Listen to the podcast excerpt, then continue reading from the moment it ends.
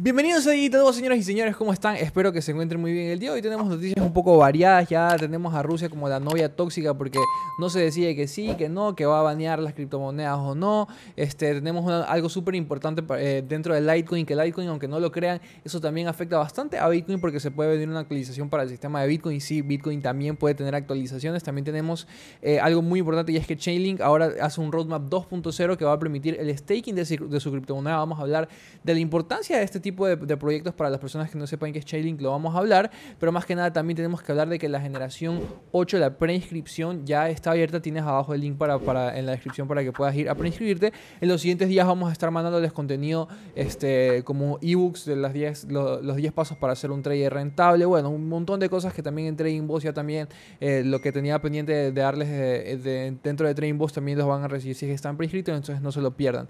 Primero empecemos con CoinMarketCap, vemos, bueno, CoinMarketCrap, hemos visto que la capitalización de mercado total se encuentra en 1.24 trillones con una disminución de 0.80%, una raya más al tigre, una menos, no ha pasado nada.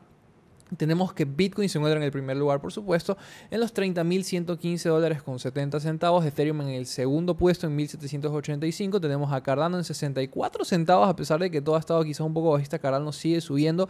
Esto más que nada se debe prácticamente al hecho de que este, se acerca la actualización de finales de junio, entonces ya la gente ahorita tiene que estar acumulando. Algunas personas dicen que Cardano va a volver a un dólar, otras personas que dicen que va a ir a all time high.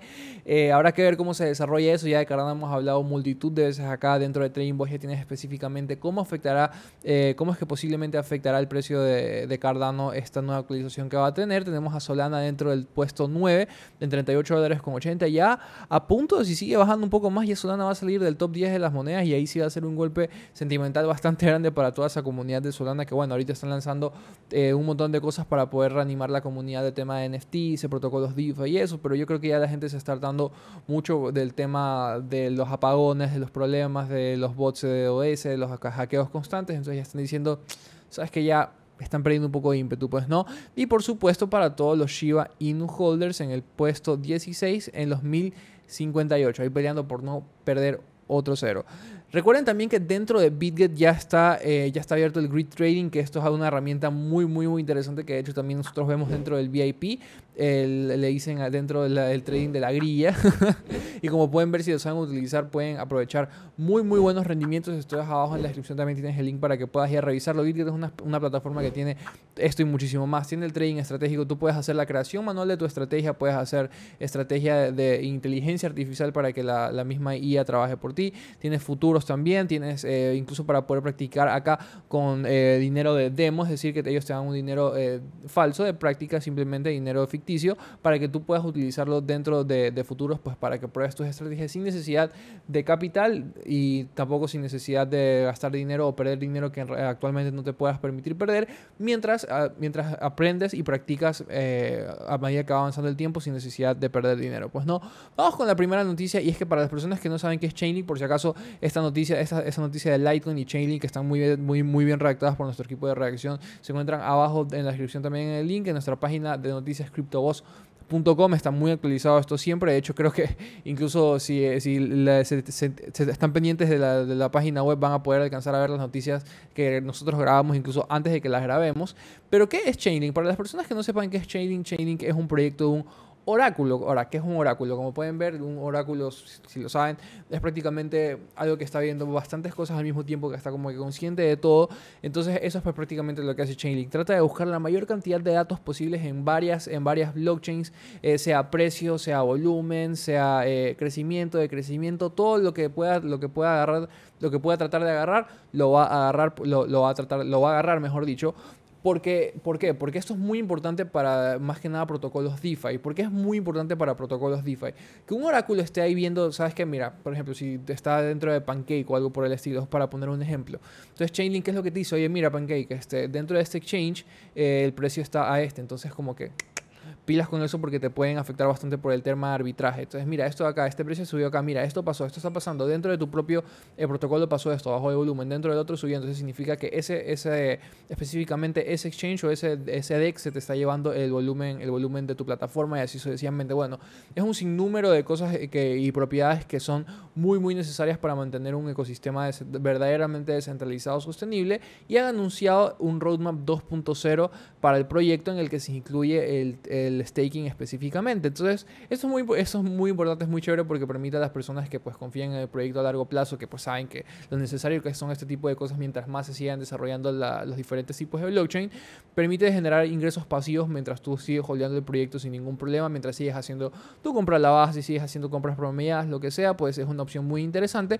Y más que nada, como podemos ver acá, ya acá hablábamos de la importancia de Chainlink dentro del mundo cripto, pero más que nada, este, qué cosas se vienen nuevos dentro del, del nuevo roadmap van a tener contratos inteligentes híbridos que aumentan la, la, la, capacidad de los mismos para utilizar tanto este, eh, recursos on-chain como off-chain. Actualmente los contratos inteligentes por lo general siempre tienen que utilizar cosas on-chain, pero mediante el uso de contratos inteligentes híbridos puedes utilizar cosas que estén dentro de la blockchain y cosas que no, pues para simplemente a veces ahorrar, eh, ahorrar ahorrarle bastante poder de cómputo a la blockchain y que pues la blockchain sea mucho más escalable y mucho más rápida, que son cosas que se pueden, que bastante, varios proyectos y varias, eh, varias plataformas estarán utilizando y desarrollando a lo largo del tiempo, que son cosas que incluso pueden permitir que Ethereum a la larga, quien quita que pueda bajar sus gafis, porque ya como habíamos hablado dentro del video de inicio de semana, Ethereum no tiene planes de aumentar la escalabilidad como tal, sí tienen planeado el sharding y eso, pero en muchísimo, muchísimo tiempo, si ya sabemos que Ethereum 2.0 este, se, se, demoró, pues ya ni hablar cuánto se demorará el sharding, de hecho,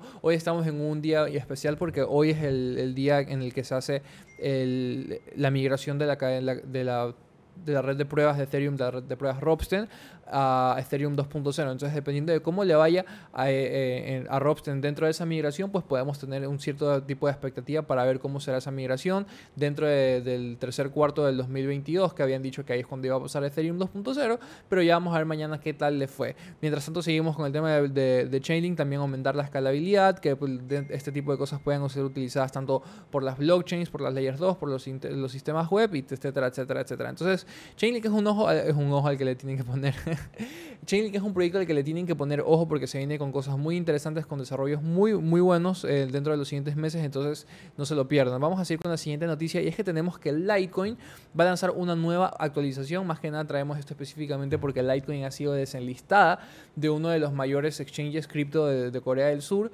ya sabemos que Corea del Sur está un poco eh, paniqueada, como decimos acá, está un poco asustada, un poco eh, este, paranoica por todo el tema que ha pasado con Terra.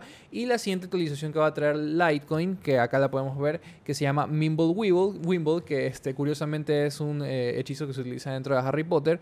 Más que nada lo que provee es más privacidad para la moneda. Entonces, obviamente la pondría casi al nivel de Monero y de Bitcoin, que son monedas pues muy, eh, muy anónimas, muy enfocadas en el tema de la privacidad. Y pues bastante, eh, este exchange específicamente dijo que pues no quería nada, no tenía nada que ver con ese tipo de cosas ahorita, que una ley que hay dentro de Corea del Sur pues les dice acá, no, no está más abajo si no me equivoco. No, esto no está, eh, no está acá lo que dijo él, lo había leído en otro lado. Pero prácticamente lo que él decía es que la ley de Corea del Sur les había dicho que cualquier transacción anónima eh, tecnológica es, no es ilegal, es considera, eh, no es legal, es considerada ilegal. Entonces lo que están prácticamente tratando de hacer es de saltarse pues, esos, esos problemas, no quieren tener nada. Entonces dijeron, ¿sabes qué? Simplemente vamos a sacar a Litecoin. Pero lo importante es cómo esta nueva actualización puede impactar el precio del Litecoin. ¿Por qué?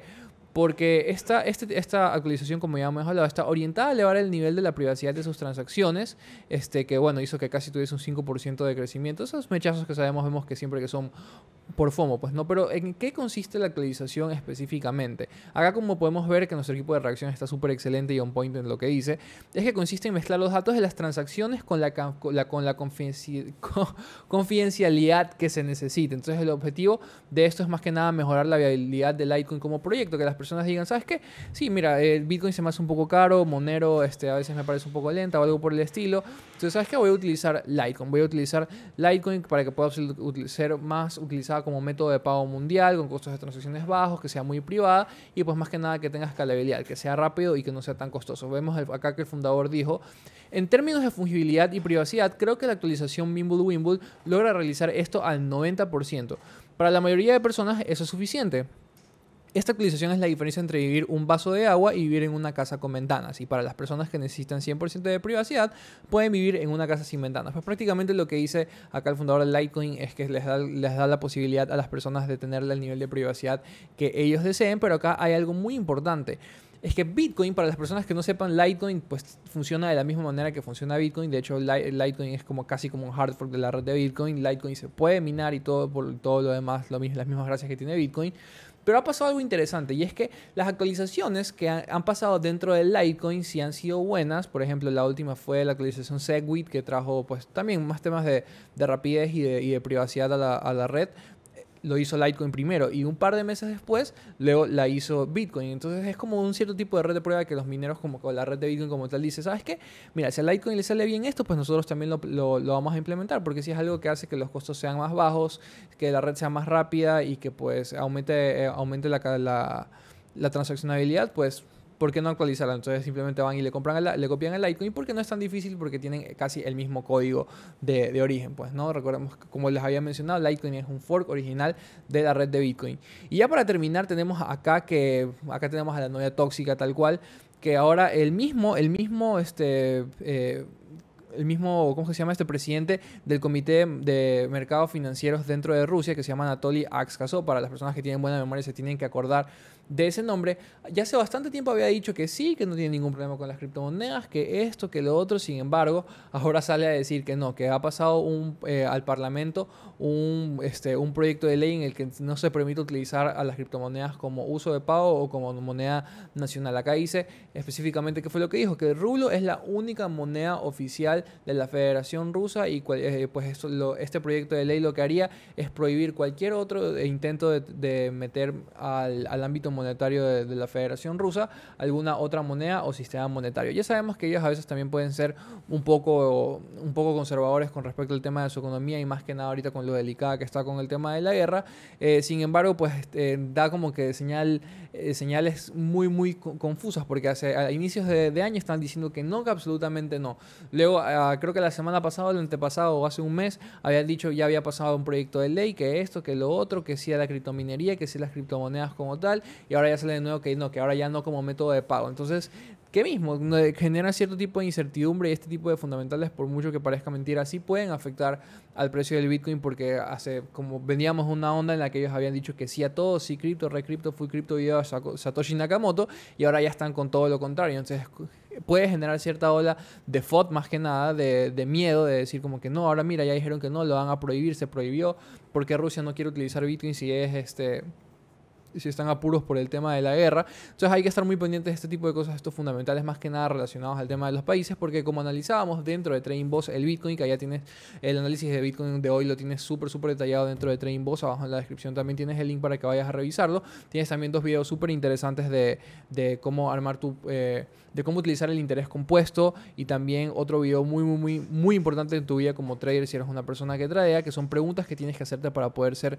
verdaderamente rentable. Ahí explicábamos que a veces el, que el Bitcoin actualmente nos estaba dando señales como que muy raras. Nos decía como que sí, no, esto, lo otro, no quiero subir, no quiero bajar, subo, bajo. No, no nos está dando señales muy claras. Entonces cuando eso pasa lo que nosotros tenemos que ir a una temporalidad mayor. Nosotros por lo general siempre analizamos en un día cuatro horas, pero cuando ni cuatro horas ni un día nos da una señal muy clara de qué puede estar pasando es cuando nos toca irnos a una semana para ver con más claridad la información del precio y qué estaba pasando, para ver si allá nos pueden dar unas señales. Y pues prácticamente vimos, hicimos una recapitulación de lo que ya llevábamos diciendo desde el mes de a finales de febrero, en marzo y en abril, y pues que ahora pues prácticamente sigue válido, no te lo vayas a perder.